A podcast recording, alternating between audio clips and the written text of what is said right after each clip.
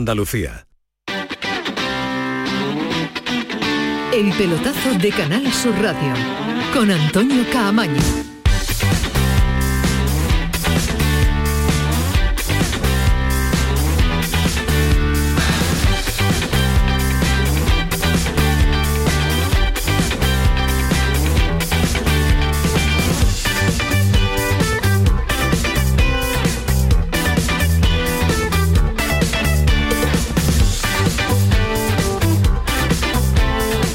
Hola, ¿qué tal? Buenas noches. Sintonía de Canal Sur Radio 11 y 4, sintonía del pelotazo. Acaba de terminar el partido de la selección española de fútbol, victoria de España 1-0 ante Suiza, en un partido aburrido, en un partido, bueno, malo no nos gusta decir, porque cuando hay fútbol con eh, calidad entre sus componentes, algo positivo se suele sacar. Pero si ha sido un partido serio de la selección española, con menos regalos en defensa, salvo el tramo final que ha habido ahí, eh, excesiva mm, tranquilidad en cuanto a la parcela defensiva y el eh, guardameta.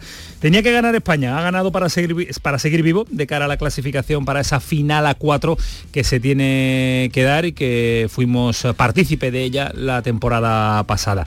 También ha ganado Portugal a la República Checa y se pone el líder del grupo. Segundo está España con cinco puntos y necesaria la victoria del domingo en la Rosaleda en el partido de vuelta ante la República Checa para llegar al partido de Portugal, que no es en este tramo, en este parón para las elecciones, no parón porque no hay fútbol, pero sí en ese partido en el que ahora con cuatro consecutivos vamos a parar, vamos a estar de vacaciones, pero volverá Portugal y en ese sí se va a jugar mucho todas las opciones de futuro eh, España. Ahora vamos a analizar el partido, ahora estamos con Jerónimo Alonso Ahora nos metemos en, profundidad también en un partido que ha dejado detalles a tener en cuenta. Por ejemplo, Eric García, a pesar de que es un su entrenador enamorado, su seleccionador es un enamorado de Eric García, como dijo en el día de ayer, hoy no ha confiado en Eric García para formar parte del once titular, con eh, variaciones eh, importantes, con novedades en cuanto a los jugadores, pocas, pero sí alguna que después vamos a reseñar. Pero Hoy es un día donde la noticia está en el Sevilla. Ayer ya le contábamos que volvía Lopetegui de estar eh, de vacaciones, estaba fuera de, España, estaba lógicamente fuera de Sevilla.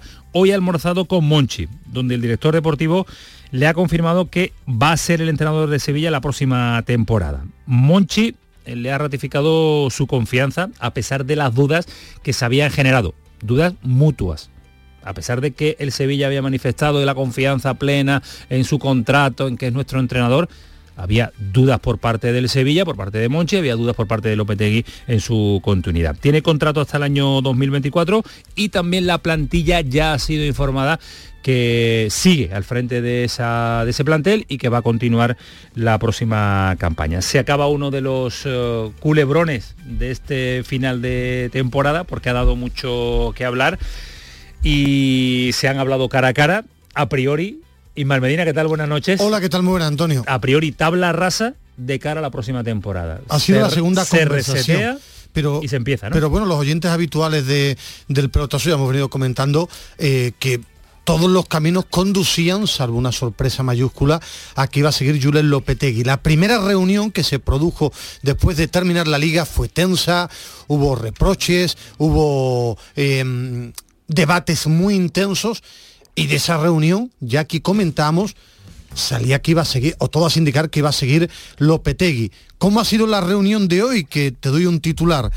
Ha llegado muy predispuesto, con muy buen talante, sonriente, que la charla ha sido muy agradable, igual que en la primera... Ha llegado Lopetegui. Lopetegui. Vale, vale. La primera reunión hubo tensión, debate, eh, reproches, yo cuando hablo de reproches, cosas que no estaban de acuerdo una parte con la otra, la otra con uno. Hoy, humildad, sonrisas, tranquilidad, ha llegado muy bien Lopetegui, ha hablado con Monchi, mm, que han dicho que sigue. Bueno, si es que ya aquella vez se dijo, lo que ha sido, me comentan un muy buen talante y después te comentaré cosas de la que han hablado, de la que han charlado, de lo que han comentado, que en esa primera reunión ya Monchi le dijo a Lopetegui, va a haber revolución, tienes que dar tiempo porque van a salir jugadores, pero el tiempo lo va a marcar el mercado, no lo que queramos, y se va a firmar a jugadores con poco nombre, cuando digo poco nombre, no va a ser un martial de la vida, sino jugadores con poco nombre, al estilo de la revolución cuando llegó de la Roma, y Lopetegui a ponerse las pilas y a sacar rendimiento. Y en esa charla amplias charlas. En su día, en la primero, el principal punto de discusión fue los servicios médicos y cambios que tenían que aparecer por parte de Lopetegui en diferentes sectores. Hoy ha sido todo muy tranquilo, tremendamente tranquilo, como los matrimonios. La luna de, la luna de miel, cuando empieza a rodar la pelota, aparecerá la tensión, eh, la competitividad, pero que ha sido muy tranquila, muy agradable la comida en el día de hoy, las charlas de Julio Lopetegui y de Monchi, que va a seguir, aquí hemos venido comentando que los caminos conducían la intuición a seguir. Mm, y como apuntaba Alejandro Rodríguez, Lopetegui no iba a hablar porque solo lo iba a hacer si se hubiera ido. ¿Cómo sigue? Lopetegui no iba a hablar públicamente. Si no habla, pues serán cuestiones una tras otra. La primera vez que comparezca ante los medios de comunicación y la segunda y la tercera. Yo intuyo que va a ir eh, por ahí. También es cierto, y no sé si ha salido en esa, pero es una opinión personal. Este tiempo imagino que habrá servido para que Lopetegui tante el mercado o su representante y Monchi también ante la posibilidad de como el verano pasado como no ha habido eh, no ha encontrado cada uno su objetivo a lo mejor pues les ha llevado a, entenderse. Vamos a seguir con este debate en la presentación del eh, programa. No vamos a acordar vamos creo que es eh, demasiado interesante como para sumar a Alejandro Rodríguez y ahora voy a saludar también a Ángel Gami Alejandro qué tal muy buenas. Buenas noches Camaño qué tal ¿qué te deja esta reunión esta oficialidad no esta noticia es una noticia que solo la van a leer ustedes en los medios de comunicación. Esta noticia no la va a dar el Sevilla ni la va a dar Lopetegui, porque el Sevilla y Lopetegui van a decir que no ha pasado nada. Esa es otra pregunta. ¿Debería haberle dado el Sevilla? No, no, yo entiendo que no, porque el Sevilla tiene que darle normalidad a esto. No, no, no puede. Lo que no puede ser es que parezca que realmente se iban a romper la cuerda y que ahora lo que han hecho es reconciliarse, porque lo único que hace es generar dudas respecto al proyecto. El Sevilla va a decir que nunca dudó de Lopetegui, Lopetegui va a decir que nunca dudó de seguir el Sevilla, como ya dijo en su día. Y que se lo crea el que, quiera. Exactamente, ya, y que no, y que la gente lea los medios de comunicación para saber la historia real. Para eso están los medios de comunicación, para que no nos cuenten siempre milongas, ¿no? Y que nos creamos todo lo que lo que dice la oficialidad. No todo es tan bonito como ahora ha sido bonito y como contaba Ismael, ¿no? una sonrisa, reunión muy agradable, pero los antecedentes han sido a tener en cuenta, han sido intensos. ¿eh? Sí, yo, creo que, hay varias claves en la, decisión, desde fuera, evidentemente, ¿eh? pero eh, una de ellas yo creo que es evidentemente que Lopetegui no ha encontrado nada mejor, que no ha venido un club de, que a él le haya llenado, ¿no? o, que, o que le haya traído mucho el proyecto para, su ambición, y después que yo creo que... Precisamente el proyecto que le ha planteado Monchi, que comentaba perfectamente Ismael Medina, de vamos a hacer una revolución, a él le gusta, a él le encaja, porque él sabe que necesita limpiar ese vestuario para que su proyecto, para que su manera de entender el fútbol vuelva a funcionar. Estoy de acuerdo contigo en el que Lopetegui no ha encontrado nada mejor y también estoy de acuerdo y añado que el Sevilla tampoco ha encontrado nada mejor, porque yo intuyo que el Sevilla también se habrá preparado al respecto de una posible negativa de la continuidad de Julen. Pero no es lo mismo prepararte para que te digan que no a buscar a un sustituto porque no cuentas o no quieres a ese entrenador. Creo que son matices ¿Sí? y que son importantes. o sea, el Sevilla se ha preparado por si lo pedía venía y decía que no cubierto las espaldas, que no, esto no es una crítica, es que algo normal que hacen todos los equipos. Por eso digo. Hay que estar preparado ante las decisiones que puedan alterarte el rumbo normal de, de la próxima temporada. Gamiz, ¿qué tal? Buenas noches. Hola, buenas noches. Estabas ahí eh, escuchando. Ahora vamos con la selección española, pero me gustan los jueves con Gamis. No, no, no, pero es que, a ver, yo hablaba con, con, Gamis a lo largo de la... Esta mañana hablábamos y, me decía, hoy, ¿no? Le digo, sí, claro, hoy. El turno que te pone el subdirector del turno, que es eh, Ismael Medina, que es el que pone los turnos en el pelotazo. Dice, si lo pone Ismael, lo respeto, me decía No pinto nada en mi casa y solo te pido que esté los jueves, Gamis, porque me gusta a mí, pero es una petición personal. Bueno, Gamis, Atención, atención al detalle. A ver. El Sevilla Fútbol Club en el papel de Touchstone Pictures.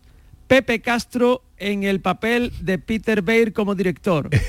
Actor principal, Gerard Depardieu, ahí elegís vosotros si es Monchi o Julen Lopetegui. Lo veo más Julen. Y en el segundo personaje, Andy McDowell, ya a descartar el que hayáis elegido antes entre Julen Lopetegui y Monchi. ¿Y la película se llama? Matrimonio de conveniencia, año 1990. Esa es la película. Esa es la película, vale. Pero el matrimonio tiene futuro, el matrimonio tiene tiempo o el matrimonio empieza empieza ya con, eh, con cosas que echarse en cara. En la película se enamoran.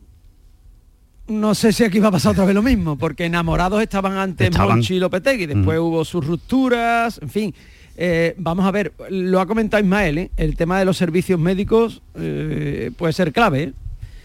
pero también tengo que decir que toda la culpa no lo van a tener los médicos del Sevilla Fútbol Club. ¿eh? También se habló en esa reunión de eso. Claro. Va a haber, va a haber, eh, eh, revolución en, muchos, en muchos sectores del, Sevilla. Es decir, es que quiero dar tiempo. Es igual que en el tema deportivo. Una cosa es las bajas que tú quieras dar, otra es la que pueda dar y cómo vaya el mercado. Eh, el tema médico, no sé los cambios que va a haber. Los médicos no tienen la culpa de todo, ni los recuperadores. Entonces tampoco sé el núcleo como, No, yo no te digo, no te digo revolución médica, sino digo que cambios va a haber seguro porque es uno de los argumentos que han salido en esa reunión permanentemente. Se habla de revolución de Monchi, se habla que le han pedido también a Lopetegui que revolucione un poquito también su disposición táctica y que amplíe que sea más natural que, no convierta al Sevilla claro, una tensión permanente en una tensión permanente en algo tan oscuro como un dolor de cabeza de alguien por eso como ha surgido también el apartado médico se intuye también que va a haber mm, no sé si revolución variaciones o, movimientos llámenlo como quiera. Ya pero pedirle a, a Lopetegui que su Sevilla no sea oscuro y tensionado pues decirle cámbiese usted el carnet de identidad y póngase el de Joaquín pero, Caparrós. Pero, pero los, que no, los excesos no te llevan a nada. Y este año que cambiar no va a cambiar. ¿eh? Lopetegui es así, entiende el fútbol así, entiende la vida de esa manera. Pero, pero la tercera esta temporada pero de la selección, en la selección no era así, eh, Alejandro. Bueno, bueno. Eso se lo han dicho, sí. Bueno, en la selección... Y en el Madrid. A mí no me lo parecía, por lo menos no me lo parecía así en la selección. También es verdad que lo veíamos menos, lo, veíamos menos también. No tiene nada que ver con el del seleccionador que no es tan continuo, ¿no? Pero a mí no me daba esa impresión en la selección, sinceramente. ¿eh? Bueno, yo, yo es creo que en el Madrid no me dio tiempo a verlo. yo, creo que es más serio que el Viti, Juven Lopetegui. Y lo era. seguirá siendo serio porque el Bosque también era serio, Alejandro. No, pero era afable, era afable, era afable. Julen Lopetegui yo no creo que fuera precisamente afable en la selección española es verdad que no, que no estaba eh, de uñas. Al principio quizás no, no, no, era tampoco tan arisco. También hay ¿eh? que decir una cosa, Ángel, que es que a Lopetegui le fue muy bien en la selección española que le fue muy bien, es que no perdió un partido. No perdió, es que no perdió. Por eso entonces que no se le vio en momentos malos. Que no se había perdido cuatro, ¿eh? Alejandro, ha perdido cuatro solo, ¿eh? pero, ha estado discutido. Sí, sí, es que en el momento, en el momento en el que se le vio mal, ya tenía el billete de vuelta desde Rusia a España. bueno, es que no, se, no le dio tiempo. No se le dio tiempo a verlo mal, sí, sí, sí. No hubo tiempo. Entonces, él no se ha tenido que enfrentar eh, a una situación desagradable en la selección española y en Hombre, el Sevilla, un club, un club desgasta más, porque un club es diario. Es el día a día. día, a día sí. Entonces desgasta más y también tu, tu forma de ser también se ve más afectada que en una selección, ¿no? Entonces, ah, pero, pero Gamid, hablamos, hablamos de la tensión de, de Lopetegui, hablamos de la tensión del que vemos día a día en el campo, el que vemos en los entrenamientos, pero hay tensión también en otros sectores eh, del sevillismo, ¿no? Monchi también es una persona que vive con muchísima intensidad del día a día. Cuando Monchi le pide a Lopetegui, vamos a echar al suelo, vamos a relajarnos, también él tiene que hacérselo mirar a Monchi. Si no, es cuestión de relajarse, para explicarle al oyente de forma clara y directa no van a cambiar, cada uno es como es, y es lo que decía Alejandro, esto es una luna de miel, después empieza la competición, sin modificar detalles, me refiero, creo que a veces hay que darle algo más de naturalidad al fútbol. Lopetegui es de estar pendiente del césped, de si está medio centímetro más alto, si el campo 2 está mejor que el 3, si llueve eso no va a cambiar, pero tampoco generar una tensión. Tú me puedes decir a mí, no te enrolles tanto hablando y me lo puedes decir sonriendo y no cabreado continuamente cada, cada minuto. Son, pero tú te vas a seguir enrollando, Ismael. Sí, pues es lo mismo de Lopetegui. Sí, pero Lopetegui va a seguir, va a seguir pendiente de todo eso. Aunque diga todos los días que quiere cambiar. Pero si me lo dices sonriendo y no todos los días cabreado, no generas una tensión en el programa. Lo que sobre todo me parece que genera más tensión Lopetegui, aparte de su día a día, es sobre todo su actitud durante los 90 minutos de partido. Ahí es donde él debe, digamos, sosegarse un poquito más, porque es que eh, ese estado de nervio en el que mete al equipo desde que empieza el partido, a mí a veces me parece que, no es bueno. ¿eh? Es decir, es bueno que tú actives al equipo desde el banquillo, pero a veces yo creo que se pasa. Es decir, mm, llega a poner al equipo en un estado de nervio innecesario. Y eso a lo mejor también Monchi le ha querido dejar ver que hay que relajarse un poquito más durante el tiempo de juego. Lo que, pasa, ¿eh? lo que pasa es que yo creo que por encima de Lopetegui y Monchi, o los dos, incluso el club, los dos han confundido la ambición con la locura. Me explico, tú puedes ser tremendamente ambicioso y querer lo máximo como cualquier deportista, pero no puedes estar cada jornada angustiado, agobiado, parece que se va a acabar el mundo porque eso es lo que transmiten. Ahora, esto ya es opinión, no información. Se queda un muy buen entrenador si él es capaz de modificar detalles. A mí me parece un muy buen entrenador. Igual que Monchi, también este verano tiene un verano importantísimo para volver a dar un paso al frente como lo dio con aciertos tremendos el año que volvió la Roma. a la Roma, es decir, y De la Roma. yo de la Roma y yo viví el último año de Emery con Monchi como lo viví muy cerca, el fútbol es caprichoso. Que comienza a contar a esta, este matrimonio de conveniencia, sí, pero es que el año que el Sevilla ganó al Liverpool la final, yo vi que la relación Monchi-Emery era tremenda, que había meses que la relación no es que fuera tensa, era muy, muy tensa por la forma de ser de los dos y al final levantó un título, que la verdad absoluta Pero es eso difícil se da en de contadas ocasiones. Sí, depende de la pelota, pero depende también del ambiente sea agradable. Y os pregunto, ¿se acaba el culebrón aquí? A ver, el culebrón, el culebrón, momento. claro, de momento no se va a acabar hasta que los resultados den la razón a la decisión. Malos resultados va a haber, no lo va a ganar todo. Bu- Bueno, ya, pero si son muchos malos resultados, el culebrón va a volver a empezar. Y va a decir que para qué se quedó Lopetegui y que el Sevilla y que esto era un matrimonio de conveniencia y que ha salido mal. pe- peligroso, Gamis. Eso es lo que puede pasar. Peligroso. Ahí le va a coger el toro siempre a Monchi, Claro. porque, claro, si tú imagínate que ahora tú prescindes de Lopetegui. Y entonces, si empieza mal el- Claro. la próxima temporada con otro Te entrenador... tenía que haber quedado Lopetegui. Claro, como va a prescindir de un entrenador que ha metido al Sevilla tres años seguidos en Champions. Y si lo deja, y si lo deja y sale mal. Claro, entonces, y si lo dejas y sale bien, no se va a acordar nadie de que lo has dejado a pesar de las críticas que ha habido en el final de la pasada temporada, porque somos así en el mundo del fútbol, porque esto no hay memoria absoluta, es que no hay ni memoria de dos meses, es que la memoria es como la de un pez, de hace dos segundos. Pero hay que decir que Monchi ha tenido la habilidad durante su trayectoria como director deportivo de llevarle la contraria a la afición y acertar.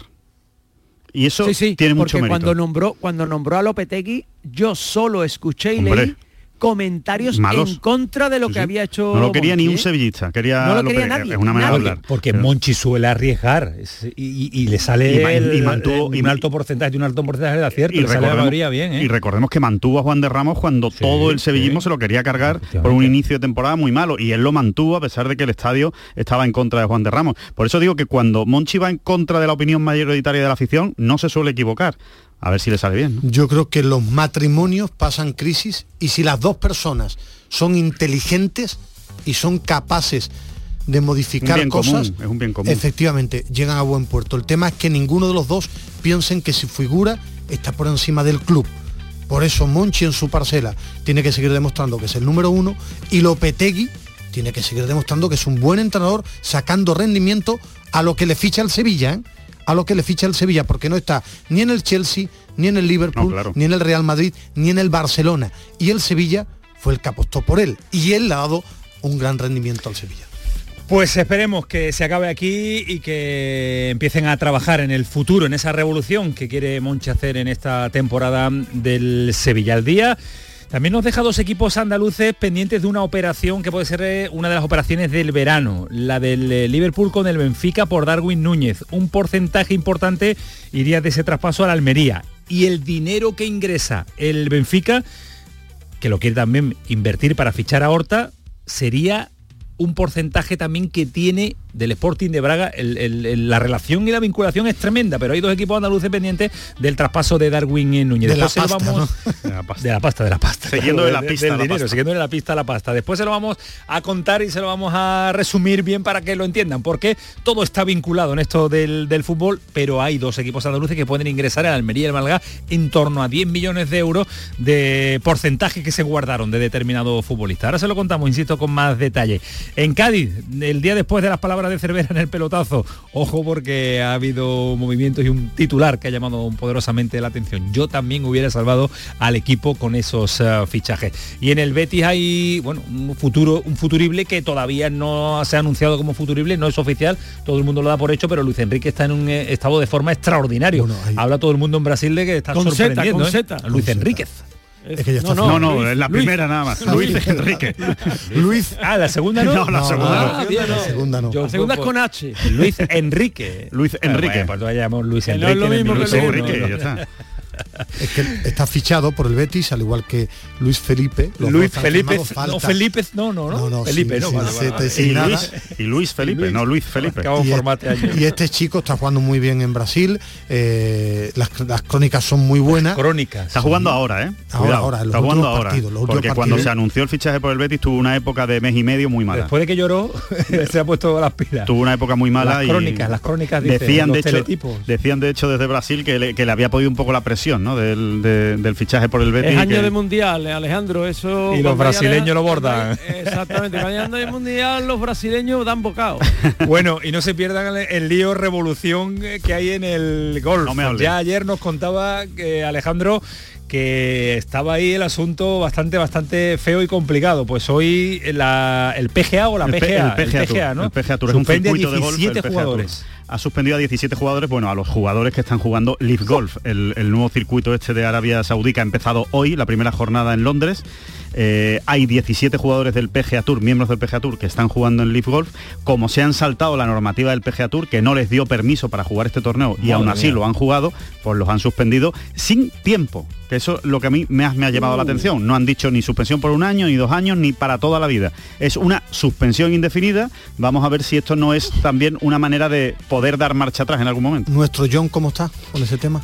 Está muy Al tranquilo, margen, PGA Tour a al tope. margen. Él está PGA Tour a tope, no quiere saber nada del. Leaf Sí, Golf. nuestro John está Hombre tranquilo, listo. yo también, desde que eso, lo eso descubrí. ahora mismo a, a- John mm, le viene fantástico, ¿no? Pues se ha quitado de en medio a 17, ¿no? Se ha quitado 17, pero tampoco se ha quitado a los mejores. ¿eh? Eh, eh, Bueno, por eso Chambó- todavía... De Chambó se ha unido a los rebeldes, ¿no? Sí, pero de Chambó lleva bastante tiempo. No hay ningún top ten mundial, vamos. Vale, Eh, vale. En la actualidad no hay ningún top ten mundial en Leaf Golf y eso es lo que de momento mantiene tranquilo al PGA Tour. Pero vamos a ver qué pasa. Pues así viene el día. Eh, Muy cortita la portada, Muy cortita la portada, no, no ha habido portada. Voy directamente a la leña.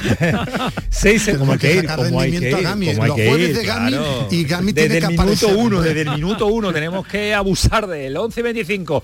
Manu Japón, Kiko Canterla, 670, 940, 200. Ahora nos vamos con la selección española.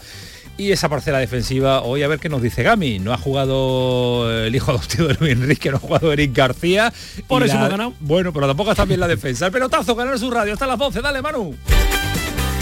El pelotazo de Canal Sur Radio. El 19 de junio de 2022 son las elecciones al Parlamento de Andalucía. Si estás temporalmente en el extranjero entre el 26 de abril y el 19 de junio, puedes votar en las elecciones al Parlamento de Andalucía del próximo 19 de junio. Para ello debes inscribirte en el registro de matrícula consular como no residente y recoger tu solicitud hasta el 21 de mayo en tu oficina consular o descargarla en la web del Ministerio de Asuntos Exteriores, Unión Europea y Cooperación, www.exteriores.gov.es. Tendrás que entregarla personalmente con tu DNI o pasaporte en la misma oficina consular. Recibirás la documentación en tu domicilio del extranjero y tendrás hasta el 15 de junio para enviar gratuitamente tu voto por correo certificado. Puedes ejercer tu derecho al voto aunque estés temporalmente en el extranjero. 19 de junio de 2022. Elecciones al Parlamento de Andalucía. Infórmate llamando al teléfono gratuito 919-0622 o entra en eleccionesparlamentoandalucía2022.es. Junta de Andalucía. Pipas Reyes son las pipas de siempre. Ahora encontrarás tus pipas Reyes más grandes, con más aroma, con más sabor y más duraderas. Tradición e innovación para traerte tus mejores pipas Reyes. Las del paquete rojo, tus pipas de siempre. Canal Sur, la radio de Andalucía desde Sevilla. Día del Socio en Isla Mágica. El 25 y 26 de junio visita Isla Mágica y disfruta de las ventajas del Día del Socio de la banda. La entrada se reduce a 8 euros para el socio y 18 euros para el acompañante. Promoción aplicable solo en la venta de entradas en taquilla. Recuerda, 25 y 26 de junio en Isla Mágica. Más información en lavanda.es. Tus programas favoritos están en la web y en la app de Canal Sur Radio, la radio de Andalucía en Sevilla.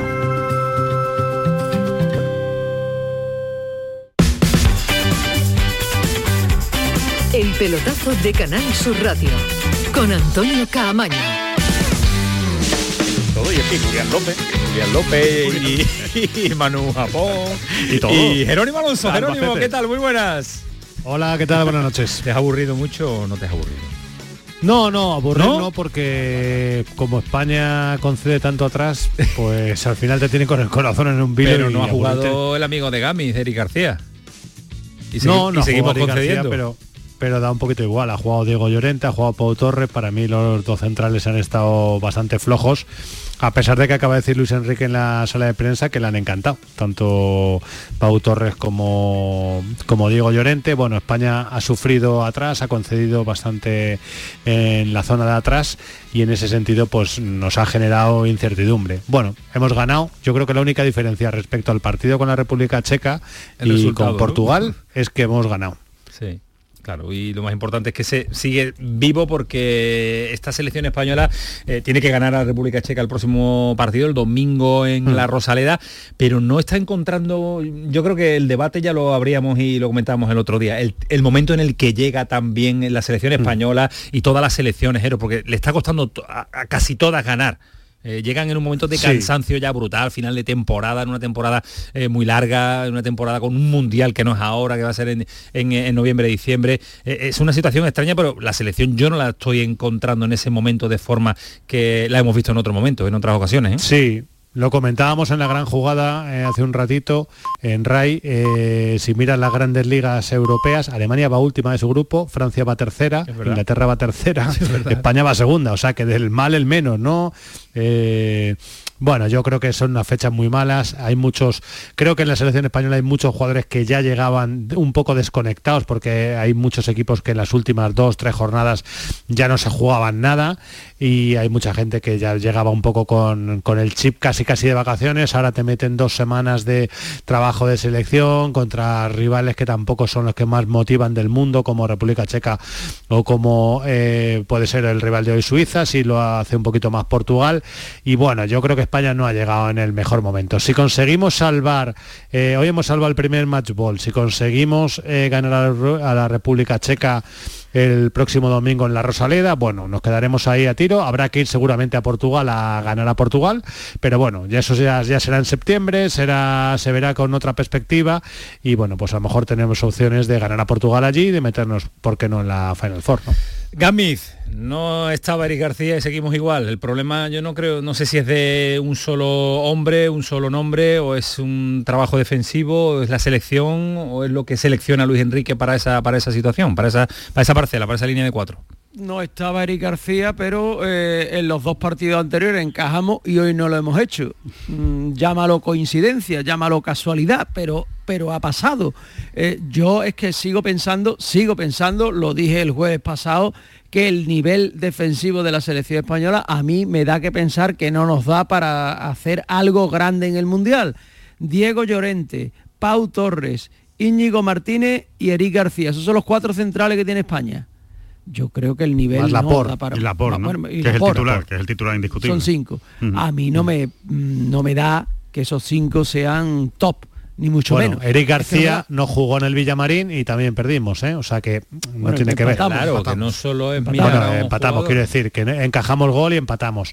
Pero- Eh, Eric García jugó eh, contra la República Checa y empatamos. O sea, con él hemos empatado y con él hemos, hemos vuelto, sin él hemos empatado y con él hemos empatado. Y hoy sin él hemos ganado. O sea, yo no lo personalizaría. Estoy de Bueno, acuerdo vale, en el pero- diagnóstico pero que que lo más flojo de la no selección española es la defensa.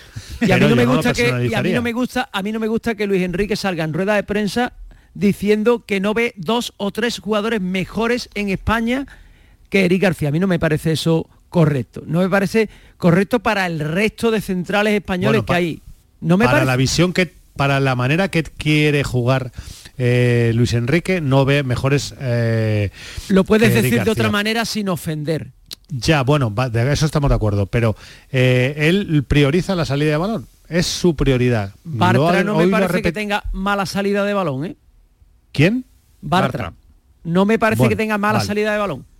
Eh, los mm, digamos un poco el debate está más que en Bartra que Bartra es verdad que ha hecho este año un buen final de temporada pero ha hecho unas temporadas anteriores bastante desastrosas las cosas como son Eh, mm, el debate podría estar en Nacho jugador que cuando juega con el Real Madrid siempre cumple Raúl Albiol jugador muy veterano eh, que con el Villarreal también cumple a buen nivel. Son dos futbolistas que si lo miramos así decimos tienen más experiencia y seguramente más contundencia defensiva que Eric García, pero sacan peor la pelota. Y la prioridad para Luis Enrique es sacar la pelota jugada. Lo ha dicho hoy en la rueda de prensa hasta cuatro veces. Yo no Necesitamos ganar superioridad desde el portero a los defensas. Y cuando le han preguntado por la inseguridad defensiva, ha dicho, es que quiero que jueguen así, me da igual que arriesguen. Unai Simón quiero que arriesgue, Diego Llorente quiero que arriesgue, que arriesga, es lo único, e igual para Eric García cuando juega. Pero, en ese Jero, sentido, Pero Pero Eric García hecho una temporada muy mala, ¿eh? Mala, También hay pero, que decirlo. pero, Sí, Jero, sí, Gami, sí, yo pero- no creo que el pero problema él de la prioriza selección jugadores sea- que saquen la pelota ver, bien desde atrás. Pero Jero, yo no creo que el problema de la selección sea, sea Eric García, pero tampoco, no, no, pero no, no, tampoco, perdona, lleva perdona, razón. Gami, pero tampoco Eric García es una maravilla sacando el balón desde atrás. ¿eh? Yo no veo, yo yo no veo pases de 40 metros. eh, Es que no, hay que señalar, no hay no, que no, pero ¿qué señalar Pero es su mejor virtud, es su mejor virtud. Busquets lo puede hacer cualquier central, No, porque Busquets no, se abre. no, no, no, Yo creo no, que porque sí. no es el pase a Busquets, Yo- yo es el pase que- interior a lo, a lo- Al- a Pon a Nacho. Albiol y ya verás cómo no es lo mismo. Al final, al No es lo Luis- mismo. al final Luis Enrique quiere esto. Es decir, Luis Enrique cuando ayer hablábamos, o, que yo daba mi, opinión, él me parece un excelente entrenador que además le encanta formar lío y formarse una película en su La mente marcha, para las la ruedas de prensa. A mí como entrenador eh, la primera parte de España ha estado bien, con mano de entrenador, me ha gustado su, eh, la titularidad de Marcos Llorente y Luis Enrique tiene el mérito de que una generación que no es extraordinaria de jugadores de España, creo que no tenemos una grandísima selección, la mano del entrenador lo ha convertido en competitiva, nos ha llevado a una semifinal, nos ha llevado bien al Mundial por la mano de Luis Enrique, lo que pasa es que a Pero él le también es cierto que con esta fragilidad defensiva eh, Pues vamos a estar ahí como a tiene, llevar, pues ¿eh? como tiene fragilidad defensiva Holanda, que Matis de Light es muy bonito, pero tampoco es tan bueno. Es que creo que fuera no, no hay grandes centrales. Lo que pasa que aquí vemos, es más, a mí me ha gustado Diego Llorente hoy, te lo digo de verdad. No me parece que sea, es que no es Piqué ni Sergio Ramos, pero no es un mal central. Ponemos el foco en Eric García porque le, porque a Luis Enrique le encanta este debate. España ha ganado ya Suiza y no gana eh, Francia, no está ganando Alemania todos los equipos llegan con problemas y somos una selección que sabe sufrir y competir, pero que no somos la repa noche y el Luis Enrique entrenador cada día me parece mejor. El otro he del escuchado- show genera los debates que estamos aquí de Eric García que no se lo cree ni él, porque no lo pone titular.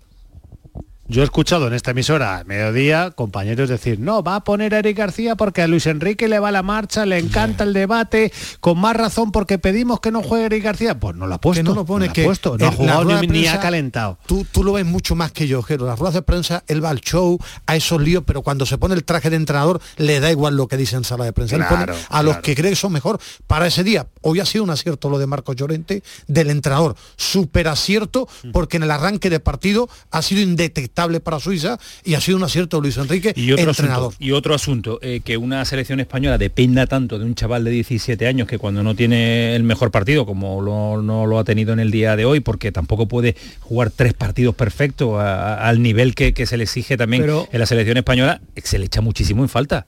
Pero el primer tiempo de Gaby no ha sido malo, ¿eh? No, no, si no te dice un partido ya malo, pero no ha sido tan brillante como el primero y Pero yo tampoco partido. creo que España dependa, ta- Pues pero yo- creo que España pues te yo- dependa de Gaby. Pues- Pero yo España, cuando no España tiene a cuando no Sergio aparece Busquets. Gaby, pues el equipo Vamos, bueno, en es esta, muy de- en esta concentración que está jugando muy bien Gaby, pero España tiene a Sergio Busquets, España tiene a Coque, España tiene a Carlos Soler, A. España tiene a Pedri Pedri, cuando se recupere, que es un futbolista descomunal. De él, creo que él en el sí, centro del campo. él sí que ha dependido la selección española. De Pedri sí ha dependido la pero en selección esta Liga de. Naciones estamos dependiendo de Gaby, vamos. Bueno, en Bueno, esta está- concreto está está, pero Pedri estamos analizando ahora, no estamos analizando lo que pasó. Pero ¿qué- pero, pero no podemos decir es que España depende, de 11 Gaby porque yo no te estoy diciendo que lo quite, no es te cierto. estoy diciendo que me preocupa. Que, ¿Por, que- que- que un ¿por jugador- qué? Al revés, sí, ¿no? o Ah, lo preocupa. preocuparte no te alegrarás de que un chaval de 17 años esté dando la cara y pero jugando que un día, un día esté malo y la selección no juega nada, como el otro No, día pero- lo cambió y el equipo se vino abajo. pero no será por eso. nada. Hoy ha jugado la selección española en el primer, en el primer tiempo. un partido aburridísimo en el día de A hoy. pero no, a mí no me ha parecido aburrido. No, yo no, sé que veo, es que yo creo que muchas veces en mi percepción es que creemos que el fútbol es la play. La primera parte de España ha sido buena, la segunda ha apretado Suiza porque España ha estado mal y no No, defendemos y que tan bien. seguimos y que seguimos Ismael con el recuerdo de la España de Iniesta y de Xavi y, y compañía y creemos que España va a jugar siempre así y no, si no se jugadores la tú no España puedes de jugar Igual. igual. Xavi también jugaba muchos partidos mal, ¿eh? Pero no, pero no mucho. Totalmente ¿eh? de acuerdo, que, pero que no, no solo nuestra mente solo No recuerda mucho, lo bueno, no, pero no, la no España de mucho. Iniesta y Xavi Hubo- también jugaba no, no mal, ¿eh? Hubo, hubo un mundial y dos eso- Eurocopas consecutivas que muy mal no jugaron. ¿eh? Bueno, Pero pero esto, como, esto es como Eurovisión, Pero entre medias acordamos jugamos siempre de de Maciel, clasificación y, ¿eh? y cosas menos importantes en los que España también Ami- jugaba mal. amistoso. ¿eh? Hicimos el ridículo en varios contra amistosos. Paraguay en el mundial acuérdate. estuvimos en el Tenguerengue ¿eh? que para un penalti Claro, casilla claro, hombre, y no, sí. claro me Todos, refiero que para eso que- está. que- claro Todos. Después del Mundial, los dos partidos siguientes después de ser campeones Sí, del mundo sí, sí. nos metió 0-5 Portugal y 5-0 Argentina. ¿Qué es lo que hay que perder los amistosos? Eso sí Pero que eso lo no para nada, porque antes- a Costa Rica y también nos Antes pintaron ganábamos uno los en de uno y después ¿cómo no ganábamos ni un partido oficial. Claro. Con Clemente ganábamos todos los amistosos habidos y por haber Y y no pasábamos- ganábamos no nada. y de- después con de- Del Bosque grupo. ganábamos los títulos oficiales y no ganábamos los amistosos, cosa que a la gente le daba igual porque aquí que me metiera cuatro a Argentina me daba exactamente igual. Sí, Pues sí, es que esto no sé si es amistoso o oficial lo que estamos jugando ahora mismo. Luis Eh, Enrique o- está diciendo que le ilusiona muchísimo y que quiere participar Es oficial, pero para los jugadores yo creo que no. Tú- en tú año de mundial es complicado, Me- eh, que, que te, que te emociones mucho con la me, me Liga de las gustaría sacar, yo es que creo que está pasando de puntilla, para mí lo más preocupante de la Nacho League ¿Cuál? es la portería. Nacho Lee. Que, Nacho que, Lee. iba a hablar de Nacho del Madrid. Nacho, no, es decir, eh, El afer, el afer Ga- League. Gami, no, es que yo creo que tenemos un problema en la portería. Es que tenemos un portero, sí, te lo voy a decir una cosa y yo te lo voy a decir, eh, sinceramente, no tenemos un portero que haga paradas decisivas, pero no te digo una Isibón, ni David Raya, ni Que- Robert que no Sánchez, es que no tenemos ni un portero que haga paradas decisivas. Y un portero que haga paradas decisivas es fundamental para ver, ganar el mejor un título. portero el mejor portero de España en ese sentido Ángel es eh, David De Gea pero es que David De Gea en la selección cada vez que sale Se muere, es, se es muere, un- se muere. es un- es una, es además- tristeza además ya lo ha contado Jero que pero él que- sí que hace que- partidos de paradas no- de parar partidos En el. United, en el United, es el mejor, Sí, sí, sí, pero en la selección se le viene el larguero encima, que no puede. Bueno. Pero es que tenemos que tener en cuenta una cosa, perdona, Camaño. Mira, de los primeros clasificados al eh, Real Madrid, portero belga, Barcelona, portero alemán, Atlético de Madrid, portero esloveno, Sevilla, portero marroquí, Betis, portero portugués o chileno, el que sea porque juega los dos. El sexto, la Real Sociedad, que es Alex Remiro, que es el único portero español entre los ocho primeros, junto con Unai Simón, y no va nunca. Que yo no sé si será bueno o será malo. Es el portero que más porterías a cero ha acumulado esta temporada en la primera división. Pero no le ha dado ni una sola oportunidad.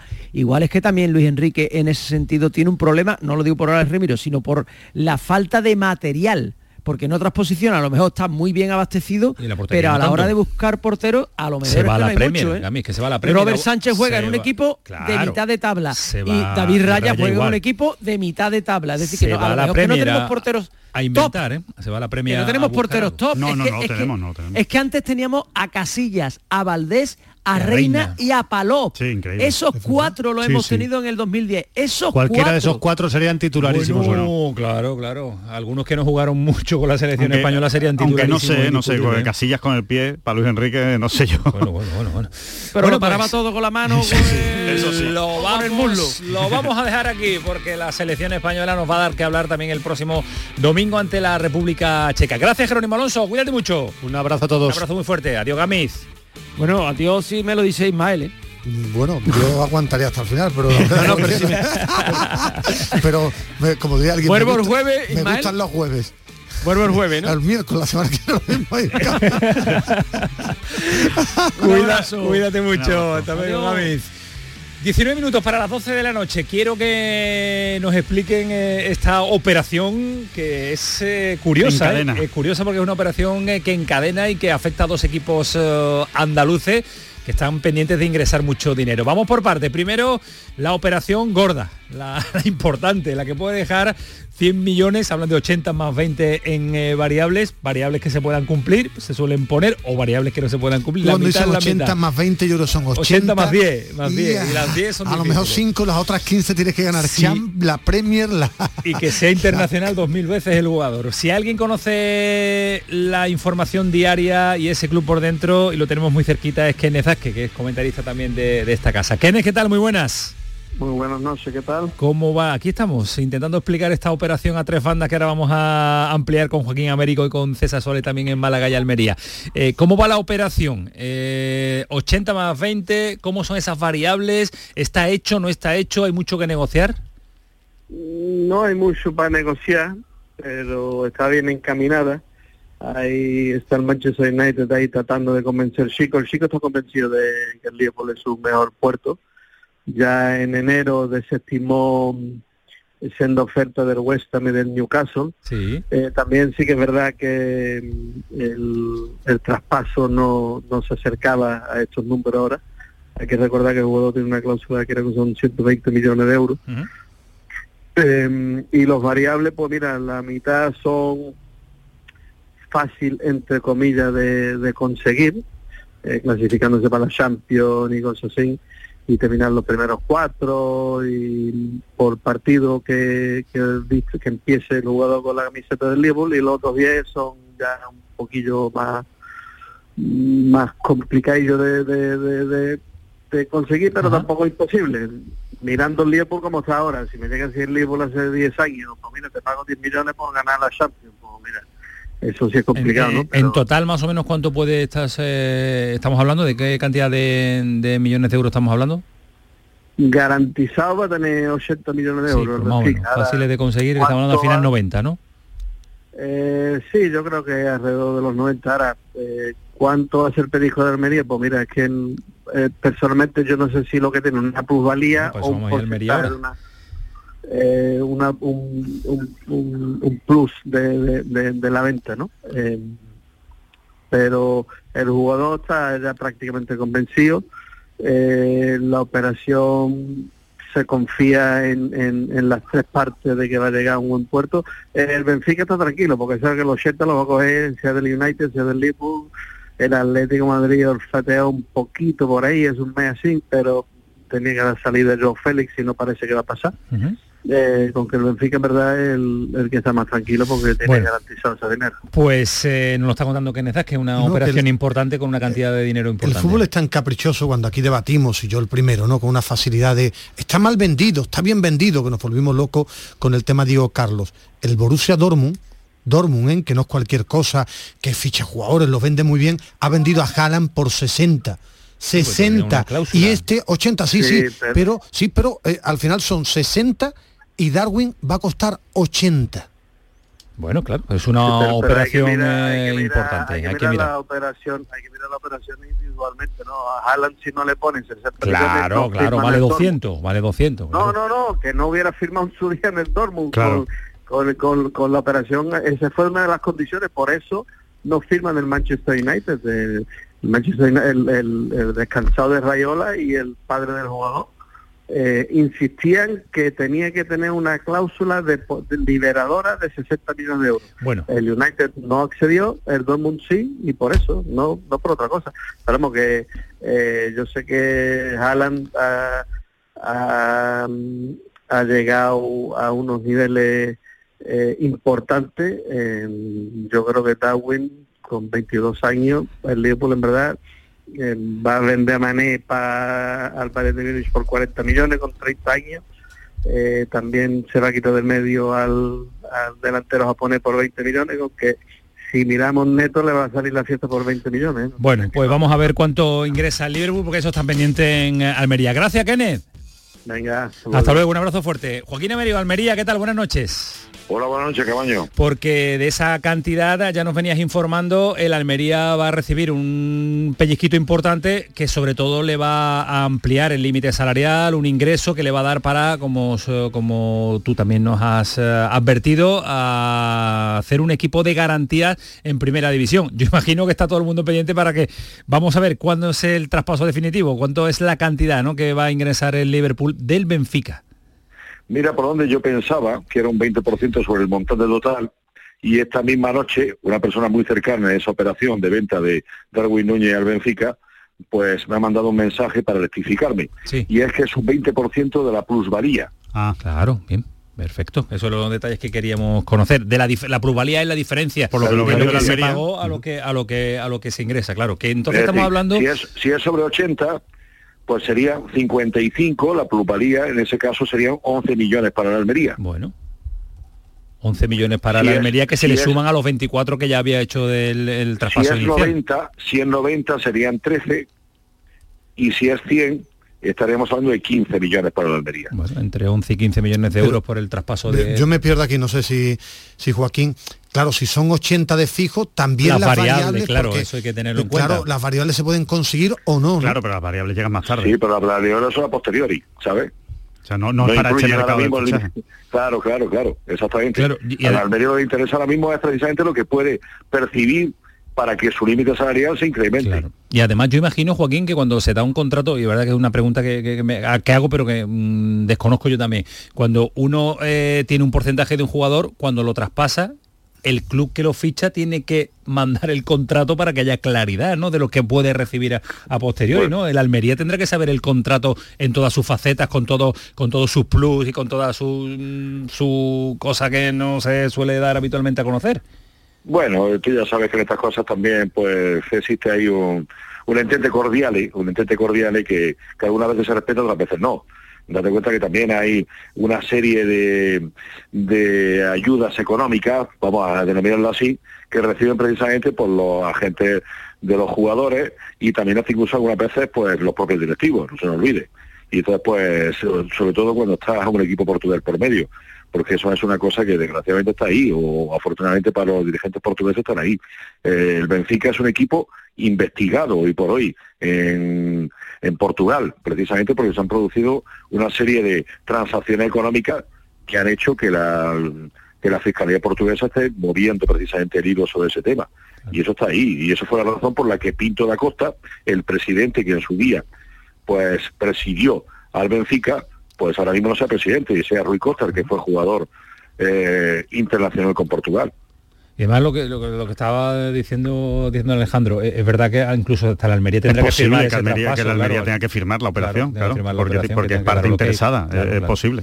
Pero, pero bueno, el, el Almería encantado de, de recibir el dinero Loco que le... por- loco por Hombre, hay que firmar. Claro. Es que entre 11 y 15, imagínate lo que significa eso cuando tú en un principio pensabas que por lo menos para esta temporada no iba a percibir nada. Si ya los 25, por eso no olvide que esto es el punto y seguido los 25 en su día de hace dos temporadas cuando el Almería traspasa a Darwin Núñez al Benfica. Es que estamos que hablando... ya más que el traspaso, es que, Camaño, es que mm, parece que se nos olvida, pero más que el traspaso, según fuentes oficiales, de Darwin Núñez al Benfica, es por la misma cantidad que a Turquía al SIG le cuesta la propiedad de la Unión Deportiva Almería. Madre mía. Claro, claro. Es que el, En el primer año, redondo. en el primer año, en el primer año el ya ha propietario de recuperado lo invertido. Claro, claro, efectivamente, efectivamente. Y ahora, y ahora ya tiene superávit. y, si, viene- y si vende a Sadik, pues más superávit por esto todavía. este tipo de Jugada completa, jugada con Mansi. Jugada completa, jugada con Mansi. Y para que eh, cuando se habla de estos porcentajes que guardan los clubes, la Almería eh, sabía que tenía un tesoro, se lo vende por 24 kilos. No fueron Joaquín al Benfica Sí, y alguno 24, puede 25, pensar, sí. ¿por qué Sí, 24? sí. 24 y tú te guardas una plusvalía porque es un jugador muy joven para ser vendido. Es decir, es que se va a juntar 24 más 11, 12, los que sean, eh, en una 35 y- operación de entre 35, 35, 40 36, millones, ¿no? claro, porque lo vendió con 20 años. 20 años. La operación es eh, extraordinaria y sobre todo lo que le puede aportar Eso a la Almería cuando vuelve a primera división. pueda lo fichar. que le puede aportar, que pueda fichar y que pueda tener eh, cash, que hoy día eh, no son muchos los equipos que puede decir que abren el cajón y tienen dinero para invertir. ¿eh? Y además con una circunstancia, y es que no, no se nos olvide que precisamente Darwin es uno de los jugadores que llega en la primera temporada de propiedad saudí de la Unión Deportiva de Almería y curiosamente llega unos días antes del cierre del mercado. Uno de los muchos jugadores, fueron, quiero recordar, me parece que 17 o 18 jugadores los que firmó la propiedad saudí en la primera temporada de la Unión Deportiva de Almería. ¿Quién iba a decir? ¿Quién iba a decir que Darwin Núñez, un totalmente desconocido delantero uruguayo que viene de Peñarol, pues iba a aportar precisamente tanto dinero a la Unión Deportiva de Almería. No solamente iba a firmar el, el traspaso más alto en la historia del fútbol almeriense, sino también hasta incluso pues le iba a ayudar económicamente a su a la- al proyecto deportivo de primera división. Si yo fuera el que descubro, estaría todos los días en la casa del jeque diciéndole, mira, Fui yo, fui yo, fui yo, fui yo. ¿se acuerda usted que te di el nombre? Yo estoy convencido, Ismael, que seguramente seguramente habrá más de uno que habrá levantado la mano adjudica, intentando ponerse la medalla, Claro. intentando ponerse la medalla. Eso suele, suele pasar en el fútbol. Gracias Joaquín, un abrazo fuerte. Buenas noches. Hasta luego, muy buenas noches. Y ahora la tercera pata del banco es, ¿y en esto qué tiene que ver el, el Málaga? En el Málaga no tiene nada que ver ni con, Con Darwin eh, Núñez, no. Ni con el Liverpool, pero sí con el Benfica y con un jugador, porque el dinero que, que- que va a ingresar el Benfica va a ir destinado a pagar los 20 millones de euros que quiere él es, ya no es el Sporting, ¿no, Ismael? Es El el, Braga, el bueno, Braga sí, directamente, es el Braga Mucho por dinero Horta, por Horta, ¿no? Horta, un exjugador del Málaga en el que se guardó un 60 37% de porcentaje. ¿Qué porcentaje más, raro. y más extraño? Málaga, César Suárez, ¿qué tal? Muy buenas. Pues fíjate que os voy a quitar un poquito la, ilusión porque, sí, a ver, porque es, complicado, ¿no? Eh, el Málaga en su día compró a Ricardo Horta, el director deportivo era Mario Armandusillos, y, y compró por 2 millones de euros un 25% de los derechos de Ricardo Horta. Ah, que hay truquito aquí. ¿vale? El resto está dividido en un 45% de Gestifute, es decir, la agencia de Méndez, un 25% de un fondo de inversión, que es Bay State, un 5% que es JM10 Sport, que es la agencia del padre de Juan Mata. Y el 25% restante solo compró el Málaga por 2 millones de euros. ¿Qué ocurre?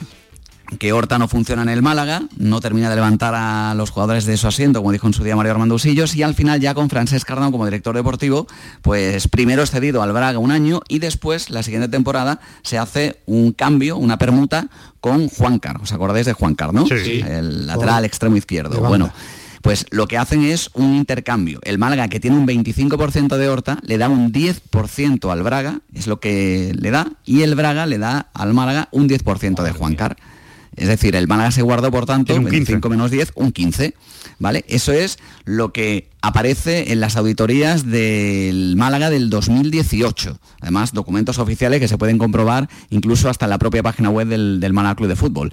Eh, ese es el 15%. Lo sorprendente, al menos para mí, es la versión que da ahora mismo el Málaga a través de, de su director deportivo Manolo Gaspar en Portugal, que aquí en España no ha hablado, y en Portugal decía que sí, que tenía el 67%. Eh, yo os puedo decir que la versión de aquellas personas que estuvieron presentes en la permuta de Ricardo Horta afirmaban, por activa y por pasiva, que el Málaga se había quedado con un 15% porque veían posibilidades de que pasara, por ejemplo, por lo que está pasando. Pero, entonces, ¿qué pasa, César? Que no sabe ni siquiera Mago Gaspar cuánto tiene de, Horta. Pues yo no sé si ha interpretado bien, si, si ha habido algún detalle por ahí que, que se pudiera escapar o que han leído el contrato y han intentado sacar un una letra pequeña, pero lo que tú no puedes hacer es que si tú tenías un 25% y te has quedado con un 15%, porque lo que le has dado al Braga es un 10%, sacar de la nada un 67%. ¿Qué pasa? ¿Que Méndez va a, renunciar a, su, cantidad? Seguramente sea eso, sí. sí, seguro. Claro, pero, pero, al margen de los porcentajes y lo que nos estás contando, que está perfectamente explicado, mm, más o menos, mm, ¿qué dinero puede ingresar el Málaga? Claro, es que la, diferencia es brutal, es decir, el Braga ha pedido eh, al Benfica ¿qué horquilla, ¿Qué horquilla? Más o menos siendo el porcentaje, lo mínimo, que es el 15%, ¿cuánto podría suponer? ¿20 millones. Que claro, pues son tres.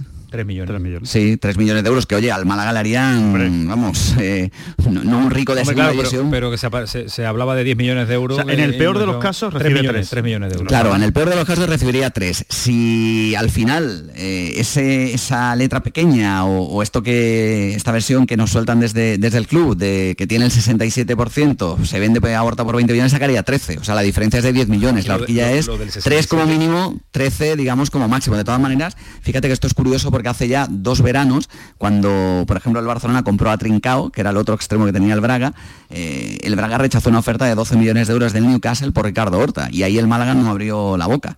Y ahora eh, es sorprendente, cuanto menos que, aparezca esta, esta opción. En el fútbol portugués es difícil saber cómo está todo y cómo están los contratos, primero porque Jorge Méndez maneja muchísimo.